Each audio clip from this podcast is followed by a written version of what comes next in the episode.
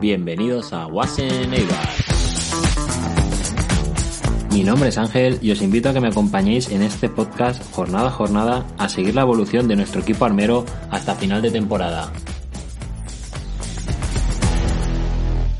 Pues volvemos otra vez, otra semana, esta vez con una derrota y la verdad que parecía posible que, que esto ya fuera un terreno desconocido. Pero bueno, este fin de semana volvimos a, vivir lo que es una derrota y ante un rival directo por conseguir también nuestro objetivo. ¿Esta derrota es preocupante? Pues más allá de haber pues perdido luego la verás y la oportunidad de volver a ser líderes, aún quedan 48 puntos y eso en segunda es un mundo.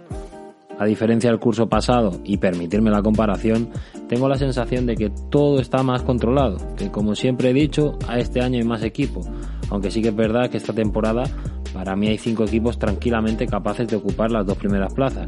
Las Palmas, Levante, nuestro Eibar, Alavés, Granada y luego un grupo de tres que se está consolidando como sería Albacete, Burgos y Leganés que a pocos que haga eh, pues también se pueden meter de lleno pues para aspirar a algo más que un simple playoff.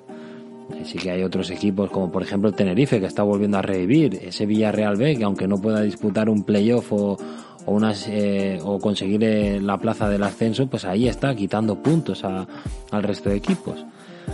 Todo está muy disputado, tanto que pues una derrota parece ser el abismo, pero luego a las otras semanas ganas y vuelves a estar arriba. En la pelea y arrastras por la decepción de, Alcorcón, el playoff frente al Girona y piensas que si no es ahora, si tienes un fallo, pues ya no te puedes levantar. Pero eh, siempre acabamos volviendo. Cuando pintaban mal, ocho partidos sin perder. Veremos al final de liga cómo estamos, pero si el equipo sigue estando así, yo seguiré remando junto a ellos, porque creo en ellos y en la temporada que están realizando. Como también creo en la temporada que está disputando el, el Eibar femenino, un Eibar que pues vuelve a estar ahí arriba, vuelve a estar empatado a, a no a tres puntos, pero sí las tres primeras posiciones pues están empatadas a puntos tanto Barça, Depor y, y Eibar. Eh, por suerte, eh, bueno, no, no por suerte, que hostia, se lo han ganado y tienen el gol a veras favorable frente al Deportivo. Toda una hazaña y que puede significar algo diferencial en, a final de, de temporada. Yo creo que también en, en esta segunda división de segunda división, primera red femenina, eh, el Eibar pues está teniendo una competición similar a la que también tiene el masculino y yo creo que también pues aquí se pierde a veces empata se han perdido tan solo dos partidos una locura lo que es, lo, lo que están haciendo estas estas jugadoras este equipo y, pienso que está muy disputada y a, y a, falta de dos jornadas a falta de dos jornadas yo creo que no se va a saber quién va a estar eh, clasificada o clasificado en este caso el equipo en primera posición y con la solvencia de a lo mejor pues ir al último partido o al penúltimo partido con la tranquilidad de, de tener ya el, el ascenso en, en, el bote. Entonces eh, vamos a hablar del partido, vamos a hablar de, de ese partido contra el Deportivo disputado en Umbe, donde el, equipo de, de Geray salió pues con Noelia en la portería, Yuyu, Banoco y Carla en el centro de defensa, Geral y, y, y Andrea pues, en los laterales o carrileros, de carrileras, mejor dicho. Zaira Arene, Honoka y en el medio campo, y Ane Campos y Andrea Álvarez como eh, jugadoras eh, más adelantadas y en teóricas referencias de, de ataque. Eh, se vio, por mi parte, yo creo que se vio un gran Eibar que empezó el partido pues de una manera muy ordenada y con las ideas claras. Yo creo que se supo sobreponer a, a la presión de, de las gallegas y yo creo que la táctica la, o el plan de partido salió muy bien porque las de Geray estiraban el campo y obligaban al, al Deportivo pues a dejar esos espacios entre, entre líneas, eh, se estiraba mucho el equipo gallego y, y eran aprovechados pues todos esos huecos por, por el equipo armero. El gol llegaría en los primeros compases del partido, al cuarto de hora. Andrea Álvarez pues filtraría un balón a la espalda de la defensa que es increíble eh, Ane Campos como yendo a mil por hora se frena delante de la portera, mira, coloca y pone el balón donde la portera no va a llegar y la verdad que marca un golazo porque marca muy bien los tiempos otra vez. Eh, increíble, o sea, un golazo y, y, hay que decir que también previamente Arene pues había gozado de una oportunidad que, bueno, pues al final no acaba en gol, pero bueno, está claro que Leibar eh, sabe aprovechar sus fortalezas y yo creo que, este año pues están explotando mucho sus virtudes. El Eibar, en mi opinión, pues siguió jugando a su fútbol, eh, siguió con su plan de partido sin sufrir demasiado y la verdad que con reiterados acercamientos a, la meta contraria. Tal es así que en el minuto 32 una falta espectacular botada por Geraldine se estrellaría en el larguero muy cerca de la escuadra que la portera también pues gallega ni, ni lo ve. O sea, con la fuerza que iba ese balón llega a ir un poquito más abajo y es el golazo de la jornada creo yo. Eh, la primera ocasión del Deportivo, que yo creo que es primera ocasión clara a la, portería de Noelia, pues llega en el 37, es un disparo de fuera del área y aún así yo creo que, estaba muy bien controlado. Eh, sí que es verdad que en el principio de la segunda parte pues el Deportivo despertó, eh, llegó con más asiduidad a la portería de Noelia, pero sin excesivo peligro creo yo. Más allá de eso, en el 58 tenemos una ocasión de Geraldine que casi marca un gol desde un disparo lateral del área. Algunas disputas de balón pues ganadas por el Eibar. Eh, yo creo que se acabaron pitando falta sin serlo. Es decir, hubo algunas jugadas como Zaira que, que se lleva el balón tranquilamente después de un forcejeo normal y pitan falta. no sé, hubo como algunas eh, faltas que no, que no entendía, algunas que señalaron tampoco entendí a favor nuestro, es decir, eh, si os recordáis, eh, hay una tarjeta amarilla, por no decir naranja, o incluso roja, que yo es que.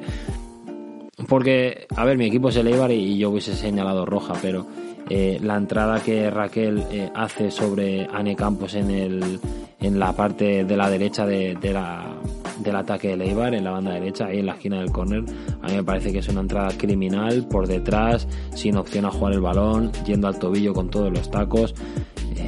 Bueno, eso no se debe de permitir y hay que proteger siempre el fútbol y yo creo que aquí la, la colegiada pues pito amarilla porque creo que no quería cargarse el partido, pero más allá de eso yo lo siento mucho, pero esa jugadora no puede acabar el partido. Otra acción polémica sería unas manos de, de, la central del Deportivo en, un despeje con Carla. No, no fue a más, a más a más. No se protestó con demasiada energía esa acción. Yo no sé si esta acción son manos, no son manos. Yo ya, ya me olvido de decir cuándo son manos dentro del área porque cuando más claras las ves te dicen que es porque el jugador o la jugadora no puede eh, desaparecer, no puede recoger la mano, es un movimiento natural o se está cayendo y se está apoyando. Entonces a partir de ahora yo, bueno, desde hace mucho tiempo ya no, no entro en estas disputas y una cosa que me sorprendió también muchísimo es los últimos cinco minutos de Leibar fueron una completa locura. O sea, qué presión, qué, qué aumento de ritmo, eh, qué ganas de seguir yendo por el partido. Fue como eh, vale, hemos llegado hasta aquí, vamos a dar un poco más y acabar el partido por lo alto. Y es que lo hicieron, o sea, yo creo que fue increíble. Y, nada, mm, felicitarlas otra vez por la temporada que están haciendo, por el partidazo y que sigan así, que sigan así porque, porque es espectacular y nos están haciendo disfrutar mucho y, y ojalá también que ETV pues se digne a, o se anime a, a seguir mm, transmitiendo los partidos de Eibar porque gente como yo que no podemos ir a UMBE porque vivimos en Barcelona pues es una gozada tener esta, esta oportunidad. De hecho este es, este domingo pues tengo la ocasión y la oportunidad de, de poder ver a Eibar en directo en la ciudad esportiva del Barça y nada eh, con ganas de de seguir disfrutando de este Ibar y esta vez en directo y, a ver si podemos conseguir la victoria y distanciarnos un poco aunque sea de, del Barça B.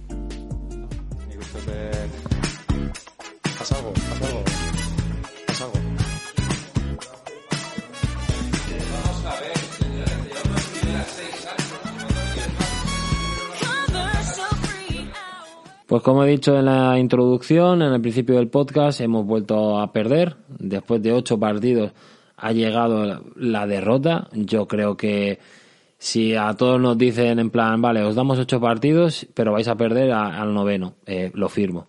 Entonces, eh, ¿estamos mal? Eh, no. ¿Nos duele? Sí, evidentemente. Hemos perdido contra la Alavés, hemos perdido en Vitoria, hemos perdido y se han acercado. El Levante nos ha empatado a puntos y nos ha pasado. El Las Palmas al menos solo ha empatado. Granada parece ser que, que está ahora que, que nadie le tose y que va a ser un rival espectacular. Albacete parece que también. Entonces, más allá del partido, la sensación es esa. Pues entiendo que el aficionado pues diga, hostia, joder, eh, que los demás equipos han ganado. Sí, pues la siguiente jornada ganaremos nosotros y los otros no, o, o ya pincharán y nosotros no. Hay que confiar, no hay que hundirse. Yo lo veo como una, una simple derrota condicionada por una expulsión y, dos jugadas eh, en concreto. Más allá de eso, yo creo que el Eibar disputó un, partido muy serio en los primeros 45 minutos y hasta la expulsión de Sergio pues se vio un Eibar que, que el Alavés, yo lo siento mucho, pero sufrió bastante. Antes de seguir hablando del partido, vamos con el 11. Zidane en la portería, que para mí está siendo diferencial, es el donde se cimenta pues eh, la defensa. Eh, Imanol, eh, Sergio Álvarez hizo un partidazo de lateral derecho la primera parte, eh, nadie le encaraba y, nunca había sido sobrepasado. Eh, Berrocal Arbi, eh, iba a decir, Berrocal y, y Venancio en el eje de la defensa, Perú Mateus y Javi como centro del campo, Janis Stoikov y Corpas como hombres más adelantados, aunque evidentemente Stoikov como punta, como referencia y, jugador más adelantado en el ataque. Sí que es verdad que cuando se iniciaban las presiones en campo rival y teníamos que salir a, a por la defensa, Javi también pues se adelantaba y se ponía a la par que, que Stoikov a presionar.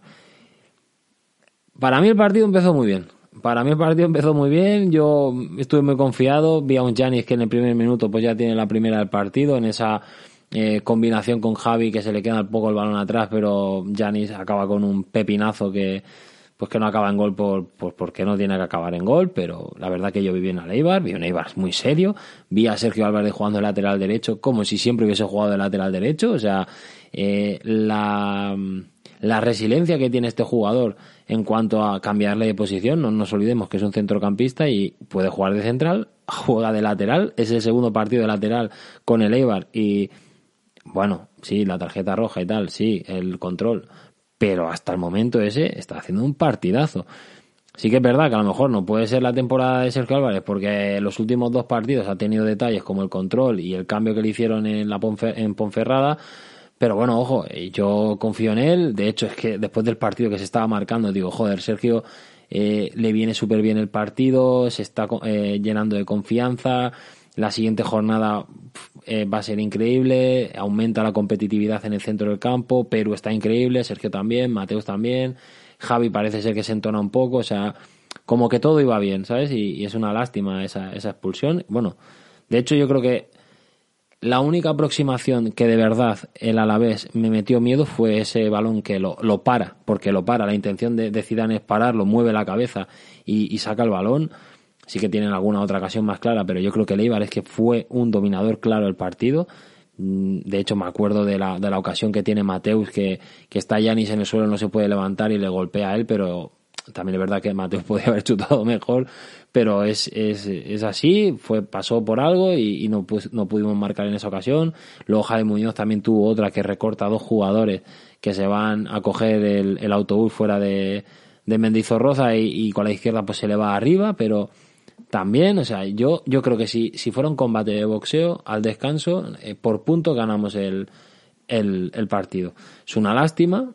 La segunda parte, pues, se acabó convirtiendo en un infierno para nosotros con la, expulsión de, Sergio Álvarez, una expulsión que se entiende por el mero hecho de que el árbitro considera que es eh, una ocasión manifiesta de gol, que el delantero pues iba a ir contra el portero y, y es una lástima porque sí que es verdad que el control que, falla Sergio Álvarez pues es un control que pues vulgarmente hablando se puede considerar como, como un control que, que, que hace un Benjamín de Benjamines, pero más allá de eso eh, yo creo que el eh, me, repito y me estoy repitiendo hoy mucho, hizo un auténtico partidazo hasta la expulsión.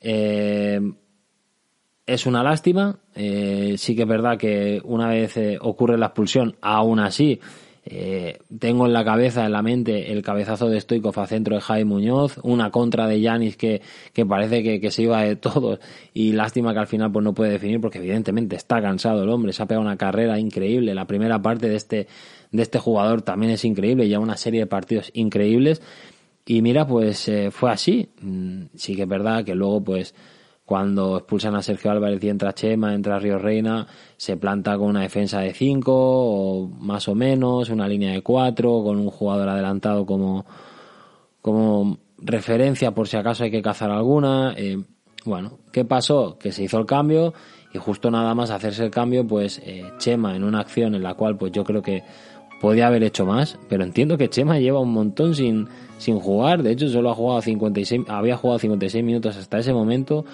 eh, entras en, un momento donde el partido está loco, donde el Alavés se va arriba, donde te presionan, donde eh, ven que pueden hacer eh, daño, huelen la sangre y bueno, pues si estás falto de ritmo de competición y pues Villalibre quiere justificar su vuelta al, al, Atleti y, y te entra así por detrás, pues un poco con el contexto en general puedo llegar a entender que Chema falle en esa. Sí que es verdad que es un error que no se puede perdonar. El segundo gol ya te diría yo que es más discutible, sí que rompe el fuera de juego, sí que está a verlas venir. Eh, bueno, pues sí, puede ser otro fallo de, Chema, pero yo al segundo le quito un poco más de, hierro al asunto porque, no sé, hay que ver la jugada, hay que ver, pues sí, yo es que creo que es un cúmulo de circunstancias en cuanto a que si Chema no está jugando tan asiduamente es por algo. Si Chema sale después de no haber jugado tan solo pues 56 minutos, es otro condicionante. Si sale en el momento que sale en el partido y cómo está a la pues es otro condicionante. Y puede ser que se viera superado por la situación. Es un futbolista, es un ser humano y, bueno, eh, pues hay que joderse. Hay que joderse y el siguiente partido ganar e intentar hacerlo mejor. También es verdad que el cambio se produce cuando el Alavés tiene un saque de banda en, en campo contrario y con el equipo pues eh, defendiendo. Pero sí que es verdad que se hacen los cambios y Río Reina y Chema llegan al área. No es algo que, les haya pillado una transición. No sé, es algo que, me fastidia el que haya pues ocurrido de esta manera. También pues puse en el, en el, en el Twitter una pregunta hacia referencia a, qué error había sido el más garrafal y entre ellos pues también ponía eh, el no fichar a Vía Libre.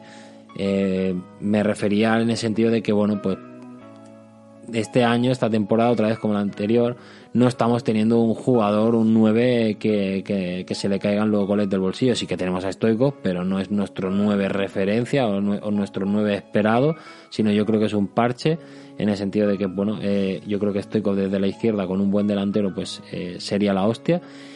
Y bueno, a falta de que Arana, que no, no está teniendo minutos, pues no juegue, pues a lo mejor era un mensaje de llamada en el sentido de Hemos traído a Arana, eh, un jugador que en el Villarreal B no jugaba, sí que pues promete mucho, pero no es un jugador de referencia. El Alavés ha ido por Villa Libre, entiendo.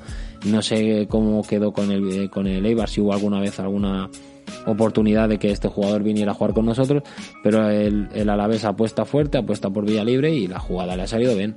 Entonces yo espero también que Arana en cuanto acabe, pues empieza a sumar minutos, pues también la jugada no salga bien porque el chaval pinta bien, eh, viene de, vino de hacer una temporada en primera ref increíble, entonces yo confío, confío, pero sí que es verdad que a lo mejor un, un mejor 9 desde un principio de, año pues hubiese estado bien, pero bueno, es que Blanco empezó bien. Es que Bautista, la pretemporada de Bautista era la hostia. Es que eh, a principio de liga, pues tú decías estamos bien, pero es que durante la liga no sé qué nos pasa. Que no, que el delantero no marca goles. Sí que marca algunos, evidentemente, pero pues no sé, lo normal sería llevar 6, 7 más o menos. Alguno de los dos. O sumar 8 goles entre Bautista y Blanco, cosa que no, que no está sucediendo. Pero en fin, el partido acabaría, pues perderíamos, pero como, como he dicho al principio, yo creo que bueno, nos ha tocado perder después de ocho partidos sin hacerlo. Viene Cartagena, llevamos dos partidos eh, sin ganarles. Eh, es el momento, yo creo que hay que desquitarse otra vez. Eh, no perdíamos, el último partido que perdimos fue contra Cartagena de ocho encuentros y otra vez volvemos a tener a Cartagena pues para volver a, empezar el ciclo. Volver a empezar el ciclo con una victoria contra ellos, yo creo que es lo mejor. Y bueno, yo es que sigo confiando en el equipo, no sé qué pensáis vosotros, pero todavía estamos ahí. Mm, no quedan un partido y ya estamos fuera o, cosas así. nos quedan 40 y... No, 34... No, ¿cuántos puntos nos quedan? Eh, 40 y pico creo que eran. 48 puntos. Entonces yo creo que que estamos ahí, que te queda un mundo y que hay que seguir confiando en el equipo y que, joder, ocho partidos sin perder, ¿eh? A ver qué, equipo de segunda ha tenido esa racha.